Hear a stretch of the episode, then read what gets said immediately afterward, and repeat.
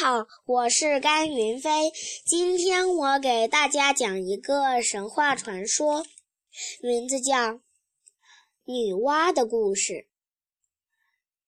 一天，女娲娘娘闲来无事，便四处游山玩水。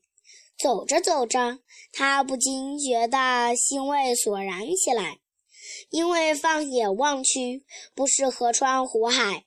就是崇山峻岭，那种静止荒凉的景象，在他看来可是无聊透顶。在这片荒凉大地上的女娲，心里感到非常寂寞。她觉得这大地上应该再加点什么，才能显得有点有些生气。她走累了，坐在石头上休息。一边随手拨弄着泥土，一边思量着。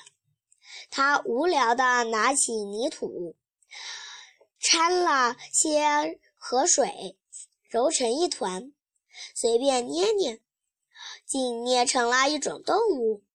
把它放在地上，说也奇怪，这动物竟动了起来，甚至还能呱呱叫呢。女娲好高兴，就把这种动物称为人，并继续用水和黄泥捏起捏了许多男人和女人。赤裸的人们围着女娲跳跃欢呼，然后单独或成群的走开了。女娲再也不感到寂寞和孤独了。因为世上已经有许多他创造的儿女了，他心里充满了惊讶和欢喜。可是这时候他也累了，便想：没有有没有较为简便的造人方法呢？最后，他拿了一根藤条，伸入泥潭里，搅了一些泥浆，拿起来往地上面一甩。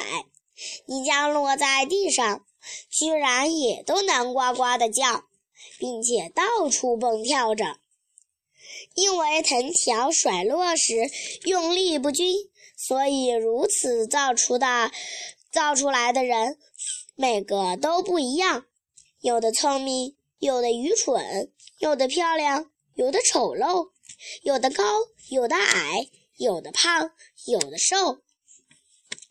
很多年之后，水神共工因为被天地颛顼打败了，一怒之下撞断了擎天柱，天塌了一角，令女娲辛辛苦苦创造出的辛辛苦苦创造出来的人，遭受到了前前所未有的灾难。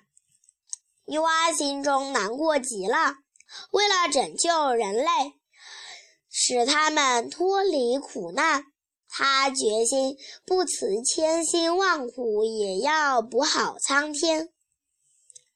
要补好苍天，并没有像说话那么容易，这是一个很艰难又繁重的工作。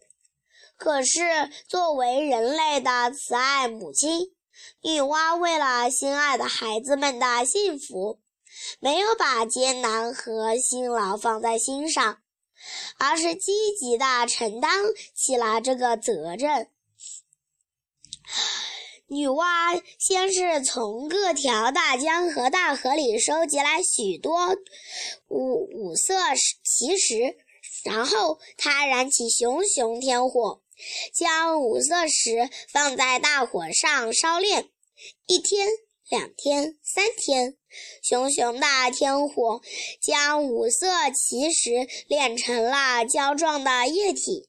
他又用这些液体来做粘合剂，攀上高耸的山顶，认认真真。仔仔细细地将苍天上的一个坏了的地方重新修补好了，这是一个多么艰难的工作呀！破了的天渗出湿湿的冷水，一不留神，刚补好的地方又裂开了，女娲仍辛苦地工作着。终于有一天，天补好了，灾难也消失了。怎样才能使修补好的天更加坚固呢？女娲又想出了一个办法。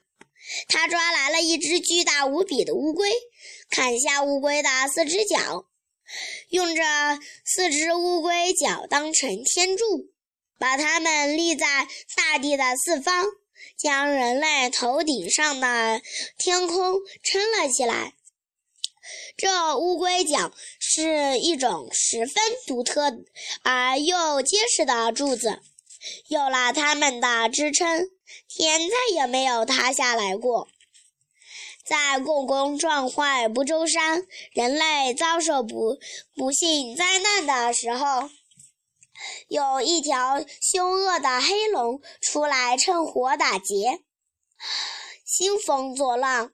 它呼来滚滚的洪水，淹没房屋庄稼，还张开血盆大口吞噬人类。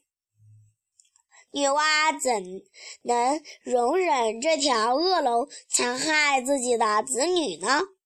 于是，她从西方不辞辛苦地赶到中原，与那条黑龙作战。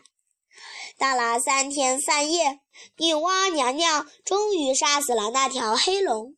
跟随黑龙残害人类的各种野兽，一看黑龙被女娲杀死了，就都赶，就都逃走了，再也不敢来残害人类了。补好了天，杀死了恶龙，女娲又开始治理遍地的洪水。他找来许多芦苇，把它们像小山一样堆积在一起。小山越堆越高大，最后连成了漫无边际的一大片。最后，然后女娲把这些芦苇山都点燃了，熊熊大火，火光冲天。大火过后，芦苇山变成了一座座灰烬山。芦苇的灰烬有很强的吸水能力，不久，滔滔的洪水就被吸尽了。谢谢大家。